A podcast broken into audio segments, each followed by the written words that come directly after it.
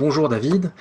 Euh, bonjour Merci de, prendre un peu de temps pour, cette, pour cet échange. Je te présente rapidement. Donc, David Jays, tu es haut fonctionnaire, ancien élève de l'École normale supérieure et surtout, tu es auteur euh, d'un ouvrage récent qui est paru il y a quelques mois, qui s'appelle Slow Democracy. Et le sous-titre, c'est Comment maîtriser la mondialisation et reprendre notre destin en main. C'est sorti en 2019 chez Alary. Et donc, le sous-titre est assez explicite. Il, il, dresse un beau, un beau programme. Et donc, euh, plus récemment, tu as publié un article toujours autour de cette même question de la mondialisation et, de l'avenir du capitalisme. Tu as publié un article dans, dans, la revue Le Débat, donc extrêmement stimulant, comme le livre d'ailleurs, Capitalisme, démocratie, soutenabilité, l'impossible équation. Et euh, je ne sais pas combien de personnes vont lire l'article du débat, mais je pense que c'est important qu'un maximum de personnes prennent connaissance de, du raisonnement que tu tiens dans, ce, dans cet article, de l'analyse que tu fais, et puis des perspectives euh, d'avenir que tu, euh, que tu abordes. Peut-être en guise de première question, j'ai le sentiment qu'un lieu commun a un peu la peau dure, celui qui veut que le capitalisme et la démocratie vont toujours main dans la main. Alors, quelques petites questions comme ça pour, pour entamer cet échange. Est-ce que, est que, de ton point de vue, ce binôme est si évident que ça? Et est-ce que les choses ne sont pas historiquement un peu plus nuancées? Et ne voit-on pas de plus en plus de cas où le capitalisme s'est développé dans un cadre non démocratique? Je pense en particulier à des États comme Singapour et peut-être à certains États du Golfe, du Golfe Persique. Euh, voilà pour, pour commencer une question donc autour de, la, de, ce, de ce lien qui existe ou qui n'existe pas entre capitalisme et démocratie. Merci Bassem pour cette première question qui nous, qui nous plonge dans le, dans le dur, si j'ose dire c'est vrai que historiquement, euh, les conditions d'apparition du capitalisme et de la démocratie ne sont pas clarifiées. Il y a un grand débat pour savoir si euh, le capitalisme précède la démocratie ou si au contraire la démocratie précède le capitalisme. Par démocratie, il faut préciser ce qu'on entend. Est-ce que c'est euh, le régime représentatif démocratique qui est en vigueur aujourd'hui, notamment dans les pays occidentaux, ou est-ce que c'est plus largement et plus de manière moins, euh, on va dire, prescriptive, l'idée qu'il existe une forme de société civile indépendante du pouvoir politique, que les individus ont des marges de manœuvre, etc. Euh, la réponse qu'on donne à ces questions conditionne un peu euh, la réponse qu'on donne à la question de la précédence, hein, de l'antécédence du capitalisme et, de la démocratie. L'approche que moi je défends, c'est que l'émergence historique du capitalisme en Europe n'a été possible que parce qu'il euh, y a eu des processus d'évolution sociale et historique très longs euh, qui se cristallisent à partir du XIIIe siècle, qui donnent une forme d'indépendance à une partie de la société civile, notamment la bourgeoisie urbaine, euh, la, classe des marchands, hein, en quelque sorte, qui va s'épanouir particulièrement dans les, cités italiennes. Hein, et une forme de liberté d'initiative, de liberté individuelle. Et ça, si tu veux, c'est le mouvement très, long de démocratisation de l'Europe, même si euh, les régimes euh, politiques qui prévalent à l'époque ne sont pas euh, vraiment des démocraties au sens plein et entier du terme auquel on l'entend aujourd'hui. il y a des formes de délibération, on va dire, qui s'approchent de la démocratie. C'est ce qu'on voit par exemple au Moyen Âge dans des cités comme Florence, la Florence républicaine par exemple, entre au XIVe et au XVe siècle, dans une certaine mesure Venise, euh, mais ce ne sont pas les démocraties, ce sont des, en quelque sorte des régimes euh, censitaires où, où gouverne en fait une classe de marchands, euh, de personnalités très enrichies, qui détiennent en quelque sorte à la fois les cordons de la bourse et les clés du pouvoir. Euh, mais ce qui est certain, c'est qu'historiquement, on peut dire que euh, ce contexte d'autonomisation relative de la société civile et d'épanouissement de la liberté d'initiative, qui s'apparente à un début de démocratisation sur le temps très long, va favoriser l'essor du capitalisme. Alors maintenant, est-ce que le capitalisme peut exister sans la démocratie? Est-ce que la démocratie peut exister sans le capitalisme? Si on regarde euh, une carte du monde aujourd'hui, ce qu'on voit, c'est que la totalité euh, euh, des, démocraties, c'est-à-dire des pays dans lesquels il y a des élections libres, dans lesquels il y a un état de droit, dans lesquels les libertés sont garanties, sont des pays dans lesquels l'organisation de l'économie est une organisation capitaliste plus ou moins régulé, hein, plus ou moins euh, socialisé, plus ou moins contrôlé par la puissance publique, mais néanmoins, il y a quand même cet élément de liberté d'initiative, de mobilisation du capital pour réaliser des projets. Et c'est euh, le cas dans toutes les démocraties du monde. En revanche, la, réciproque n'est pas vraie. C'est-à-dire qu'il il y a un certain nombre de pays dans lesquels il se pratique un régime capitaliste. L'économie est organisée autour de la liberté d'initiative, euh, du marché, euh, mais le régime politique n'est pas une démocratie. Et, si j'ose dire, ça, devient même un pôle dans ce monde, en quelque sorte, où le capitalisme a gagné partout, euh, sauf peut-être encore en Corée du Nord et, à Cuba, et dans quelques, dans quelques isolats comme ça. Le capitalisme semble être devenu euh, exclusive de l'économie, mais il a des modalités très différentes d'un continent à l'autre, et surtout, il s'accommode de régimes politiques très différents. Et, ce qu'on voit aujourd'hui, c'est qu'on a un capitalisme social-démocrate, on va dire, qui est euh, propre à l'Europe de l'Ouest et qui est le, reliquat euh, de, des démocraties sociales de marché des Trente Glorieuses, où euh, il y avait euh, un système un peu vertueux euh, de négociation salariale, où les gains du travail et du capital étaient à peu près équitablement répartis, où l'État-nation avait un rôle de pilotage macroéconomique important. Ce, capitalisme social-démocrate, il, est il est même franchement en crise aujourd'hui, il il est en difficulté. Il y a un capitalisme que Branko Milanovic appelle le capitalisme libéral méritocratique. Ça, c'est plutôt le capitalisme de facture anglo-saxonne avec euh, beaucoup plus de place laissée à la liberté d'initiative, un état social beaucoup plus réduit, réduit au strict minimum, euh, plutôt un état d'assistance en fait qu'un état qu'un état d'assurance sociale. Euh, ce capitalisme libéral méritocratique, il est aussi en crise aujourd'hui, profonde, et il est, il est, notamment miné par quelque chose qui ne, qui ne, comportait pas dans son ADN en quelque sorte, qui est l'explosion des inégalités et notamment ce que Branko Milanovic appelle dans un terme un peu technique l'homoploussie, c'est-à-dire l'idée qu'il y a une convergence des inégalités de revenus et des inégalités de patrimoine. Euh, longtemps, en réalité, le capitalisme méritocratique a tenu parce qu'il y avait d'un côté effectivement les rentiers, euh, c'était une classe à part, euh, et ces rentiers, effectivement, ils avaient la chance de naître avec une pierre d'argent dans la bouche, mais en même temps, leur situation pouvait tout à fait remise en question par des guerres, de l'inflation, tout le cycle, par exemple, de destruction du capital qu'on a connu entre 1914 et, 1945 mais il était possible pour quelqu'un qui en gros travaillait bien à l'école ou avait un certain esprit d'initiative de gagner beaucoup d'argent sans être forcément un héritier. Et, donc la classe des rentiers, ceux qui détenaient le capital, n'était pas la même que la classe des gens qui avaient des hauts revenus. Et ces hauts revenus étaient censés rémunérer le mérite. Euh, aujourd'hui, euh, il y a une sorte de fusion de ces deux groupes sociaux, c'est-à-dire que euh, la richesse entraîne la richesse. quand on hérite d'un capital important, souvent on est amené à gagner soi-même beaucoup d'argent ou à exercer des fonctions qui vont faire qu'on va gagner beaucoup d'argent, et, inversement en quelque sorte. Et donc, si tu veux, ça a un peu brisé la trajectoire d'ascension, de mobilité euh, qui était au cœur de la promesse de ce capitalisme-là. Donc ce capitalisme il est miné, d'autant que les inégalités de patrimoine, euh, qui sont les plus structurantes, elles atteignent un, niveau euh, absolument sidérant. Aux États-Unis, par exemple, 1% de la population détient 40% de la richesse du pays. C'était encore 25% à l'orée des années 1970. Donc il y a eu un vrai changement social. Et j'ajoute que euh, aujourd'hui, euh, les revenus du travail, euh, à l'exception d'une toute petite classe de travailleurs surqualifiés, surdiplômés, qui sont aussi souvent les détenteurs de capitaux, les revenus du travail avancent moins vite, progressent moins vite que les revenus du capital. Donc il y a vraiment quelque chose d'auto-entretenu qui a vicié ce capitalisme à l'intérieur. Donc on a, on a deux capitalismes, le capitalisme social et le capitalisme anglo-saxon libéral méritocratique, qui sont qui, sont, qui, se déploient dans des systèmes démocratiques, mais ces systèmes démocratiques sont en crise pour les raisons que je t'ai indiquées, notamment la montée euh, euh, très forte des inégalités, le retour de la question sociale, les fractures territoriales, etc. Et face à ça, il y a un capitalisme qui a, le vent en poupe, si j'ose dire.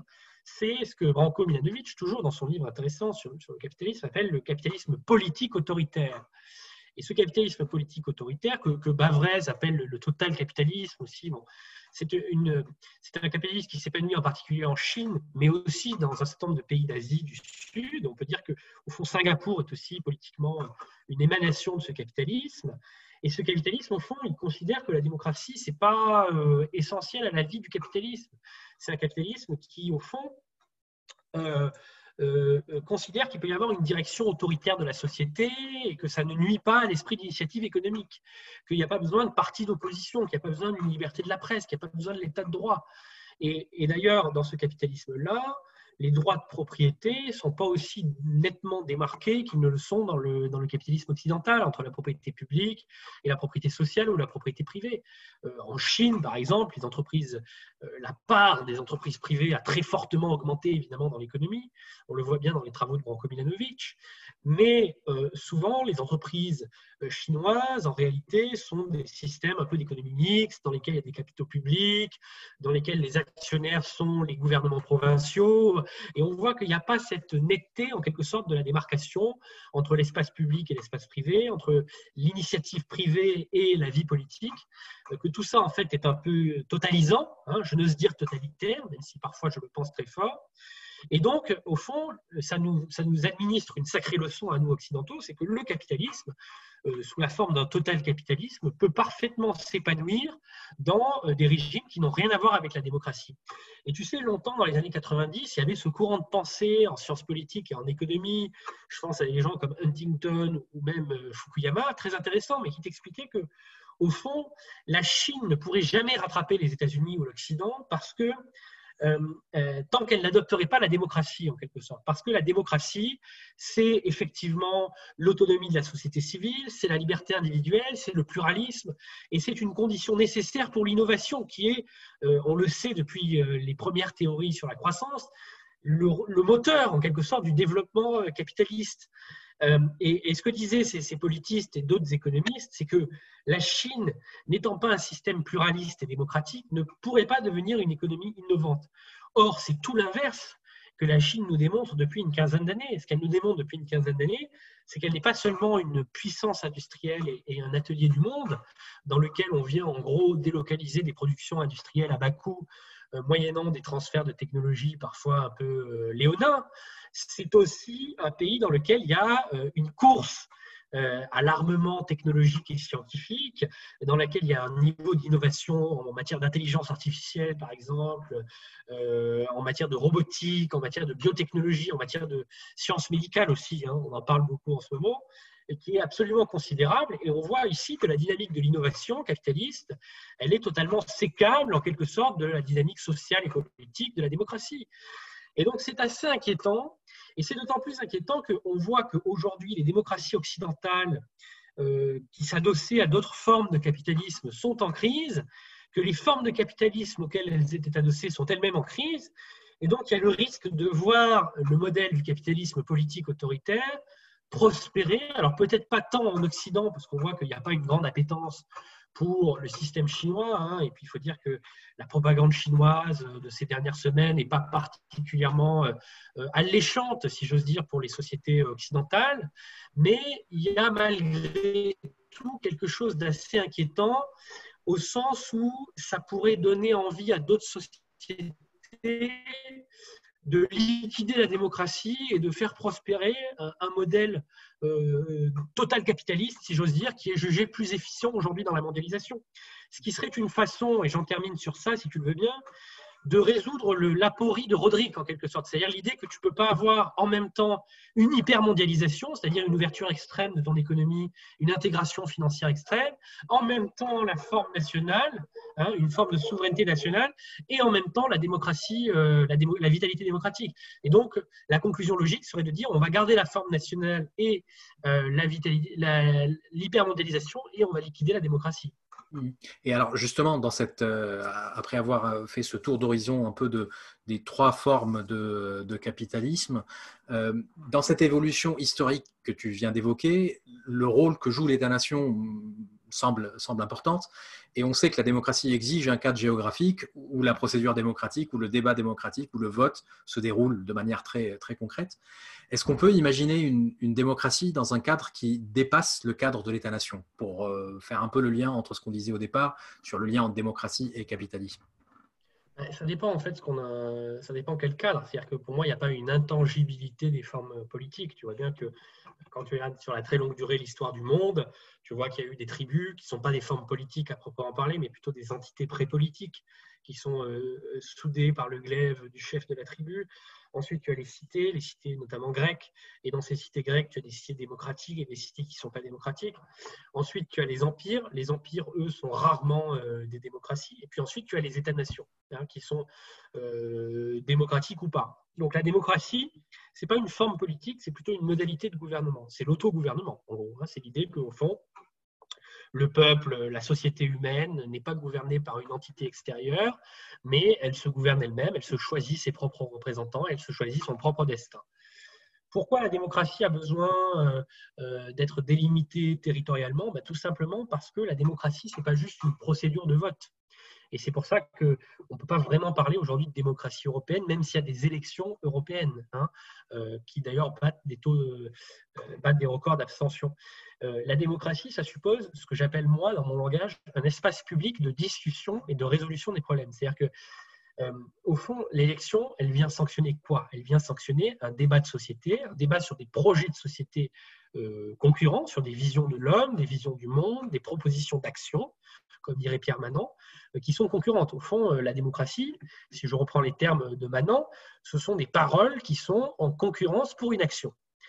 Euh, et pour que ces paroles puissent fonctionner de manière optimale et qu'il puisse y avoir une vraie compétition sur ces paroles, il faut qu'au fond, elles parlent le même langage, si j'ose dire. Et dans le langage, il y a évidemment la dimension de l'idiome, pour pouvoir faire société et en particulier faire démocratie, il faut parler le même idiome, c'est souhaitable en tout cas, euh, même s'il existe des démocraties plurilinguistiques, hein, c'est le cas de la Suisse, mais euh, c'est très particulier parce que ce sont des démocraties très fédérales euh, dans lesquelles un très grand nombre de décisions sont prises canton par canton, et au niveau cantonal, il y a une très grande unité linguistique. D'accord?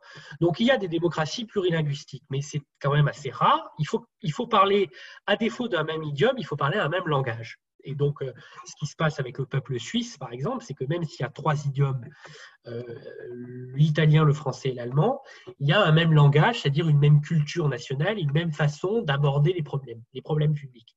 Et ensuite, sur, cette, sur ce consensus, en quelque sorte, sur la façon d'aborder les problèmes, on va avoir une compétition pour les solutions. C'est-à-dire qu'il va y avoir plusieurs paroles qui vont s'exprimer dans l'espace public, et ces paroles seront sanctionnées au moment des élections ou du choix des représentants par un vote euh, qui choisira la parole la plus intéressante pour euh, exercer les affaires. Euh, le problème de l'Europe, c'est qu'aujourd'hui, si tu veux, tu as pour des problèmes publics, même des problèmes publics européens, parce qu'il y a des problèmes publics européens. En ce moment, par exemple, la question des corona bonds, la question des dettes, la question euh, euh, d'un budget de la zone euro, ce sont des problèmes publics européens. Sauf que pour traiter ces problèmes publics européens, il n'y a pas de débat public européen. Il y a 27 euh, ou 18 débats nationaux. Et chaque pays, au fond, a sa propre vision du problème et a sa propre réponse au problème. Les Néerlandais, par exemple, considèrent que l'union monétaire n'est pas une union fiscale et que quand ils sont rentrés dans l'aventure de l'euro, il était clair qu'il n'y aurait pas de mutualisation euh, fiscale, c'est-à-dire de partage euh, euh, de l'argent des contribuables néerlandais avec le reste de l'Europe. Les Italiens, les Espagnols et même les Français ont sans doute une autre approche de ces choses-là. Mais on voit que c'est très difficile de construire une démocratie transnationale au sens où l'espace de, de, discussion, de résolution des problèmes publics reste profondément lié à la nation. Alors ensuite, est-ce qu'il est possible de dépasser l'espace de la nation? Pour le moment, je ne le vois pas, je ne l'envisage pas. Je pense que c'est très difficile de, dépasser euh, l'espace de la nation. Il y a eu, euh, si tu veux, dans le passé, des expériences durant lesquelles des nations démocratiques se sont en quelque sorte intégrées dans euh, des formes politiques plus grandes qu'elles parce qu'elles étaient en situation d'hypermondialisation. C'est le cas par exemple du Texas, de la Californie et, et de la Floride au 19e siècle. Tu prends le Texas, Le Texas, c'est une situation intéressante parce que c'était euh, un État mexicain. Au terme d'une très douloureuse guerre de sécession, le Texas s'est séparé du Mexique et est devenu un État indépendant. Entre-temps, il y avait eu un profond changement social et économique au Texas, puisque tu avais un certain nombre de colons en provenance du Mississippi ou du Missouri qui avaient euh, immigré au Texas parce qu'ils fuyaient la crise du coton, l'effondrement des, des, rendements agricoles et notamment du coton, et qui étaient venus chercher meilleure fortune au Texas. Et ils avaient complètement modifié, si tu veux, la composition économique et sociale du Texas, qui était devenu un pays majoritairement anglophone et très lié commercialement, financièrement, économiquement aux États-Unis. D'accord? Et donc, ce que décide le président texan Samuel Houston, qui a donné son nom à l'une des grandes villes du Texas, c'est de rejoindre l'Union américaine, donc de se dissoudre en quelque sorte comme nation indépendante dans la fédération américaine et devenir un État fédéré. C'est d'ailleurs pour ça que le Texas s'appelle the Lone Star State, parce que ça a été un État indépendant pendant un temps. Et, donc là, on a un exemple, si tu veux, très réussi d'intégration d'une nation indépendante dans une nation plus grande qui est la nation américaine pour préserver les avantages économiques de l'hypermondialisation, euh, si tu veux, euh, euh, que le Texas avait conclu avec les États-Unis. Mais comment te dire?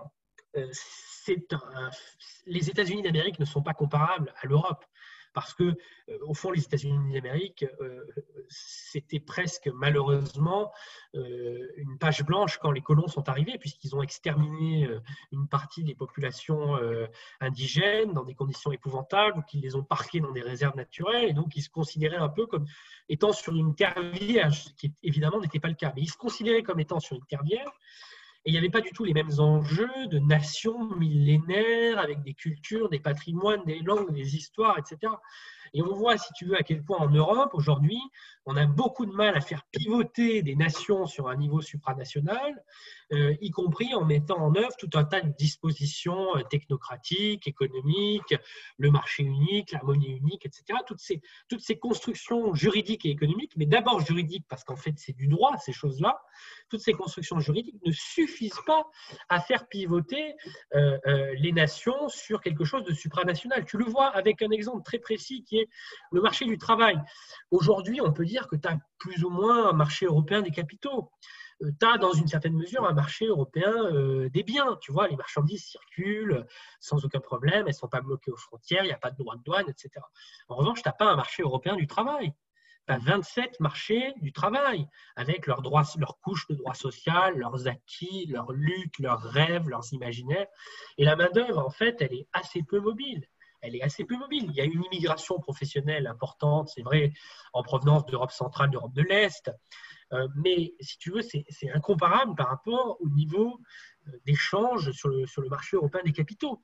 Donc tu vois que ce ne sont pas les mêmes réalités. Les réalités sociales sont des réalités du temps long, sont des réalités, pour parler la langue de Brodel, qui ont trait au, au temps des civilisations ce qui n'est pas le cas des réalités, on va dire, économiques et a fortiori des réalités économiques capitaliste, c'est-à-dire euh, la circulation des capitaux, euh, l'échange d'informations dans la mondialisation, etc.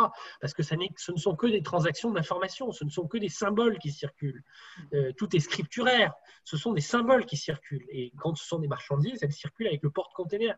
Donc c'est beaucoup plus facile de déplacer les capitaux et les marchandises que de déplacer des, des hommes et de reconfigurer des sociétés. Donc aujourd'hui, effectivement, on est dans cette situation un peu paradoxale en Europe, où on a une très forte intégration économique et financière, et où en même temps, on a une, résistance du social qui est très forte, qui peut prendre des formes très saines. Moi, je trouve par exemple qu'en ce moment, on a un retour très sain, très positif des nations, puisqu'on voit que, au fond, la nation, c'est d'abord l'expression du social politiquement organisé.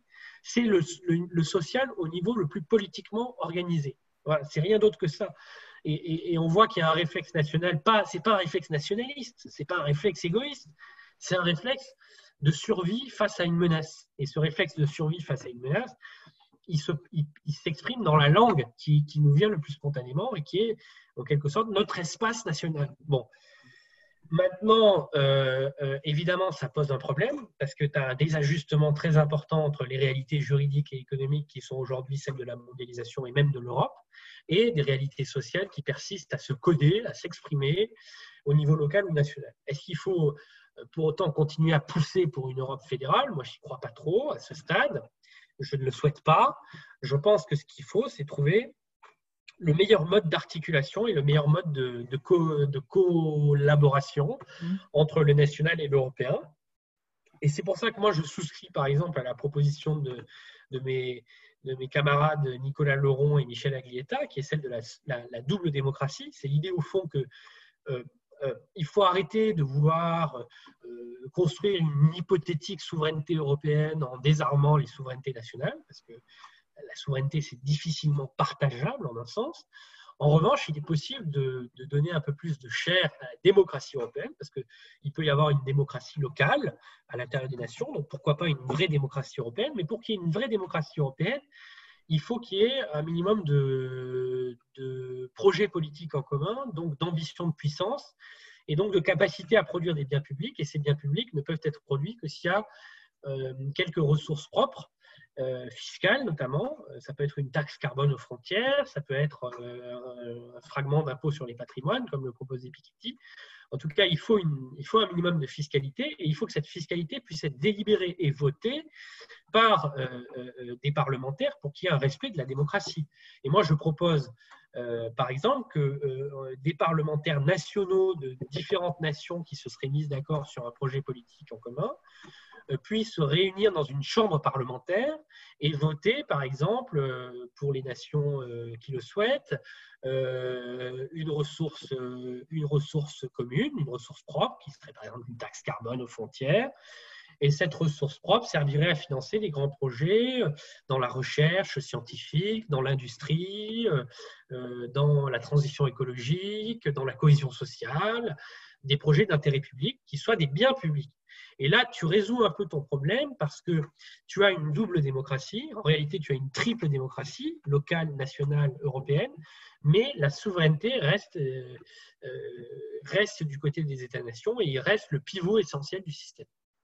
Et, justement, cette, euh, tu as évoqué tout à l'heure Rodrigue et, le, et, le, et, son fameux trilemme, son triangle d'incompatibilité ça, c'est lié à l'hyperglobalisation que tu évoquais tout à l'heure.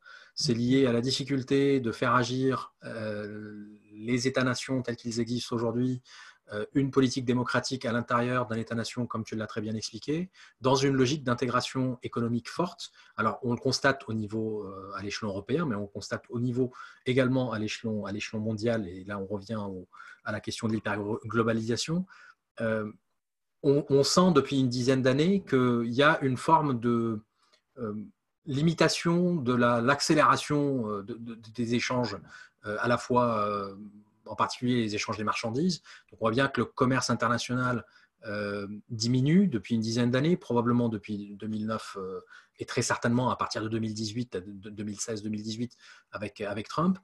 Est-ce que l'avenir te semble être à quelque chose qui s'assimile à une forme de démondialisation ou est-ce que c'est plutôt une coopération entre les États-nations pour réguler ce qu'on a connu dans les 30 euh, dernières années, disons depuis, le début depuis les années 80-90, et donc d'aller vers quelque chose qui est un peu plus régulé, qui n'est pas nécessairement une reproduction de ce qu'on a connu dans les 30 glorieuses, mais qui n'est pas non plus une accélération de ce qu'on a connu depuis les années 80.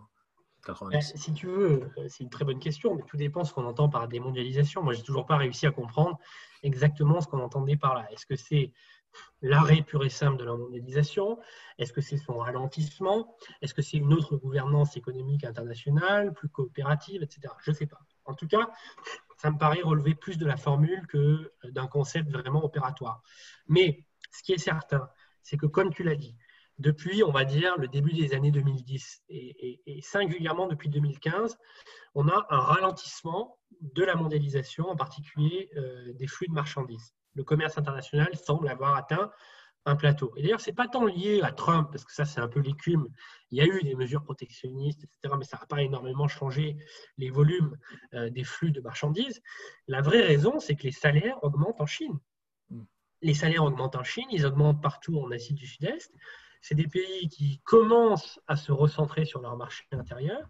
Et donc, euh, dans l'arbitrage, si tu veux, euh, coût sur avantage, il est moins intéressant pour une industrie euh, européenne ou américaine de délocaliser des unités de production ou d'outsourcer des unités de production en Asie du Sud-Est. On préférera le faire à coût du travail égal au Maghreb, en Europe de l'Est, dans des maquiladoras mexicaines. Donc, il y a effectivement un ralentissement du commerce. Et ce ralentissement, il va sans doute être amplifié par plusieurs tendances. D'abord, la montée en puissance du sentiment écologique dans les sociétés occidentales, euh, qui vont plaider pour euh, une prise de conscience des consommateurs. Donc, il va y avoir des comportements de consommation qui vont changer. On va rechercher les circuits courts, la proximité, le fait, le made in France, made in America, etc. Ça a déjà commencé d'ailleurs dans les on le voit bien avec l'élection de Trump. Il va y avoir une montée en puissance aussi euh, des euh, opinions sur la question de, la pollution, hein, de la pollution maritime notamment. Et donc, sans doute, à terme, on peut s'attendre à une taxation du fuel maritime, à un ralentissement de la vitesse des bateaux, ce qui va renchérir encore un peu plus le coût de transport des marchandises. Donc, tout ça mis bout à bout, fait qu'on avait déjà une tendance assez forte de ralentissement euh, des grandes chaînes de valeur très éclatées euh, aux quatre coins du monde.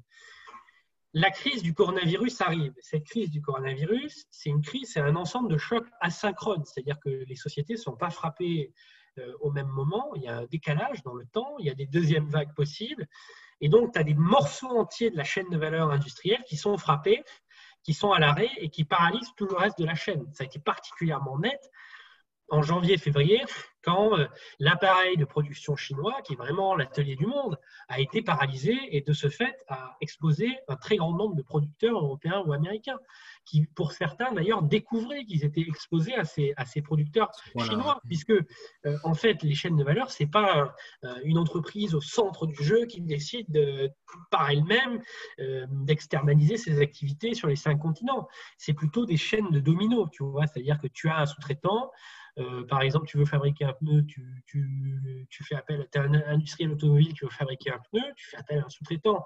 Sauf que ce sous-traitant, il a besoin de plusieurs unités dans le pneu. Hein. Il y a euh, les cieux, il y a euh, le caoutchouc, etc. Et donc lui-même fait appel à des sous-traitants et parfois il y a des dizaines de, sous-traitants en chaîne, en quelque sorte, en cascade. Et en fait, dans ces sous-traitants en cascade, il y en a toujours un qui se trouve en Chine, en Indonésie ou en Inde. Donc, on est très exposé, en quelque sorte, à l'Asie du Sud et à l'Asie du Sud-Est pour ces chaînes de valeur. Donc maintenant, qu'est-ce qui va se passer après le coronavirus? Bah, C'est déjà un ralentissement très spectaculaire du commerce international on voit par exemple sur le premier trimestre, les chiffres de l'OMC sont, effrayants. C'est une chute de 35% des flux de marchandises et de commerce international.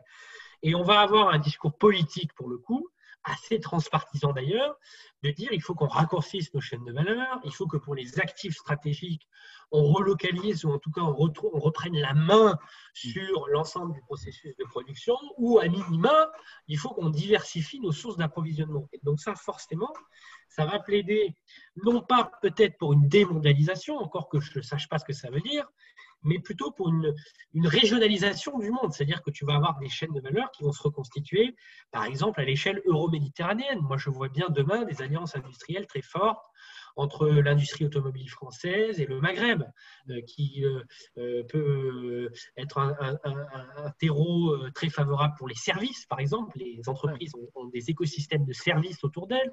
Il y a les centres d'appel, mais il y a plein d'autres choses. Et puis aussi pour les sous-traitants industriels. Et donc, on va avoir des, écosystèmes comme ça, France-Maghreb, par exemple, ou Allemagne, Europe centrale, Europe de l'Est, qui vont être plutôt rapprochés sur euh, euh, des, des, grands, des grands blocs régionaux, d'accord? Mm. et, euh, et, de ce point de vue-là, moi je pense qu'effectivement, c'est la fin d'une certaine mondialisation. Maintenant, ce qu'il faut bien comprendre, c'est que la mondialisation telle qu'on l'a connue depuis la fin des années 70, elle n'avait rien d'inéluctable et ce n'est pas, pas un phénomène naturel. C'est le résultat d'un certain nombre de décisions et il y a un certain nombre d'arbitrages qui ont été faits. Il y a une certaine architecture qui a été dessinée. Et cette architecture, il se trouve qu'elle correspond plutôt aux désidérata et aux intérêts euh, des lobbies euh, euh, industriels et financiers, en particulier financiers d'ailleurs, qui entourent les pouvoirs publics en Europe et, encore plus aux États-Unis, que aux intérêts, on va dire ça de manière un peu démagogique, des gens ordinaires. des, salariés, des salariés qui travaillent. Salariés de la classe moyenne européenne qui, lui, n'a quasiment rien gagné à cette ouverture économique. Et donc, cette architecture, quelle est elle Et c'est là que les travaux de Danny Roderick nous sont très utiles, entre autres, c'est qu'on euh, a mis l'accent sur les flux économiques. Donc, euh, on a mis l'accent sur le libre-échange, sur euh, l'ouverture du compte de capital, sur l'ouverture et la libéralisation du marché du travail. Euh, et en revanche, on a très peu fait pour euh, la coopération internationale en matière de droit du travail. L'OIT, par exemple, aujourd'hui, est une institution fantomatique. Euh, L'OMS est dans un état assez inquiétant aussi, et encore plus avec le retrait du financement américain. Donc, on a mis l'accent sur les flux économiques. Pourquoi? Ce n'était pas évident. On pouvait aussi dire qu'on allait faire une mondialisation du droit, comme le propose Mireille Delmarty. On aurait très bien pu dire qu'on allait faire une mondialisation euh, des règles sociales, avec une convergence sociale. On aurait pu faire une mondialisation euh, sanitaire, avec une convergence des règles sanitaires. Donc, on a mis le paquet, si tu veux, sur les, les flux, la libération des flux économiques. Et par ailleurs, on a si tu veux, plutôt encourager des comportements de moins-disance. C'est-à-dire qu'en gros, cette ouverture du compte de capital, cette libéralisation des flux, elle a plutôt profité aux petites nations qui pratiquaient euh, des taux d'imposition très faibles, je pense à Singapour, à l'Irlande, au Luxembourg, mais aussi à certains pays, petits pays en Amérique, centrale, voire même à des, paradis fiscaux purement et simplement, mm. qui ont mis pratiquer des impositions très basses, qui ont attiré des sièges sociaux d'entreprises ou des sociétés écrans, qui ont attiré des flux de capitaux et qui ont construit euh, en quelque sorte leur richesse sur euh, euh, l'appauvrissement du voisin. En économie, il y a un concept un peu shakespearien qui est le concept d'appauvrissement du voisin. C'est-à-dire que tu construis ta propre prospérité sur le, dos ou au détriment des autres. Euh, et, là, on voit bien qu'il y a une erreur, en quelque sorte, euh, de, design de la mondialisation. Et à l'inverse, si tu veux, on voit bien, par exemple, que euh, les, biens publics mondiaux, comme par exemple l'environnement, la santé, etc., la qualité de l'air, la biodiversité, ils ont été très peu investis. Tu vois, par exemple, le, peu de succès euh, opérationnel qu'a eu l'accord de Paris, et encore l'accord de Paris, c'était déjà un succès d'avoir autant d'États qui le signent. Mais tu vois le peu de succès des différentes COP, par exemple, hein, ou l'échec de, de la proposition française du pacte mondial pour l'environnement. Donc, euh, la proposition qu'on pourrait faire, c'est pas euh, de faire on-off, tu vois, c'est pas, c'est pas qu'il n'y a, pas, il a pas la mondialisation et la démondialisation. Il y a, y a un certain type de mondialisation et une autre architecture possible. Et moi, l'architecture pour laquelle je milite avec d'autres, c'est effectivement une architecture de mondialisation un peu ralentie, dans laquelle on redonne de l'oxygène aux États-nations, parce que les États-nations, c'est le niveau de la démocratie et c'est eux qui ont la responsabilité de mettre en balance à l'intérieur de la société la question des flux économiques avec d'autres préoccupations. Parce qu'à l'intérieur d'une société, dans un débat public, on parlait tout à l'heure de discussion publique, il y a la, considération économique, mais il y a tout un tas de considérations. Il y a la considération euh, euh, sociale, quel niveau d'état social on veut, il y a des considérations sanitaires, quel, appareil hospitalier ou sanitaire on veut, il y a la considération évidemment culturelle, quelle, quelle exception culturelle on veut, etc. Et une société, c'est un équilibre, j'ai presque envie de te dire, psychique entre toutes ces dimensions. Si tu ouvres à fond le compte de capital, si tu ouvres à fond les flux économiques, alors ta société psychiquement n'est pas prête à ça, tu risques de détruire tous tes compromis sociaux, tu vois. Et, c'est un peu ce qui s'est passé dans certains pays plus vulnérables, comme les pays, les pays d'Amérique du Sud, par exemple. À un moment, quand on a trop ouvert le compte de capital, on a détruit certains tissus sociaux en Amérique du Sud. Donc, il faut redonner de l'oxygène aux États-nations, il faut leur redonner de l'autonomie en matière de décision, de politique commerciale, de politique financière, etc. Parce que ça, si tu veux, c'est des politiques c'est des préférences nationales, c'est des choses qui doivent être décidées à l'intérieur des sociétés en quelque, en quelque sorte, tu vois. en revanche, là où on peut au contraire accélérer la mondialisation, c'est premièrement, évidemment, la science et le partage des connaissances. Je veux dire, le vaccin, par exemple, contre le coronavirus, on le trouvera d'autant plus vite que toutes les universités du monde entier coopéreront et partageront des informations. Donc, on ne va pas arrêter la coopération et l'échange des connaissances permis par ce qu'on est en train de faire en ce moment, c'est-à-dire un Zoom. Ça, c'est très positif. Un autre aspect de la mondialisation sur lequel il faut aller plus loin, à mon avis, c'est les biens publics mondiaux. C'est-à-dire que là, il faut vraiment qu'il y ait une coopération très forte entre États pour lutter contre le changement climatique. Sinon, on n'y arrivera pas. Si on dit chacun reste chez soi, tu vois, on démondialise, chacun reste chez soi, on n'arrivera pas à lutter contre le changement climatique. Donc là, il faut de la coopération internationale. En revanche, déjà qu'avec la coopération, c'est pas, pas, évident, ça sera pas évident. Ça sera pas évident, mais c'est nécessaire si tu veux. Et, et, et, ce, par contre, ce avec quoi il faut arrêter, encore une fois, c'est les politiques alors c'est très shakespearien comme terme, hein, beggar, thy, neighbor. Donc des politiques, en gros, qui consistent à améliorer ta situation en dégradant la position du voisin. Ça, c'est terminé.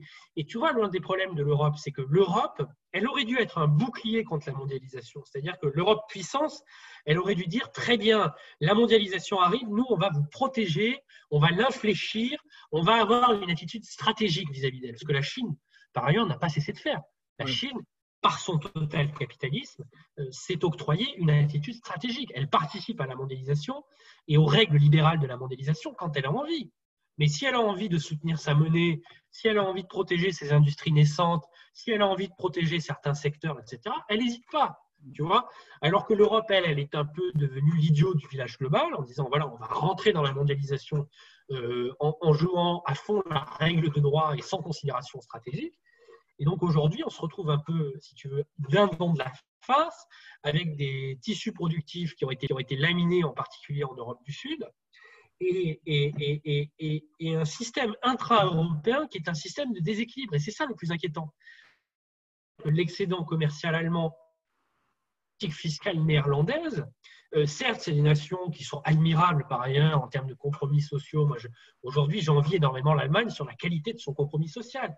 Euh, en tout cas, merci beaucoup, David, pour euh, cet échange. Merci pour tes réponses. Et tout ça nous promet des, des perspectives intéressantes dans les deux, trois années qui viennent. À n'en pas douter, 2022 portera aussi sur ces sujets-là la question démocratique, le rôle de l'État et, et, l'avenir du capitalisme, par le biais de l'Europe notamment. Merci beaucoup, David. Et, je t'en prie, merci pour ton invitation. Merci à, toi et, à bientôt. À très bientôt, Bassem. Salut.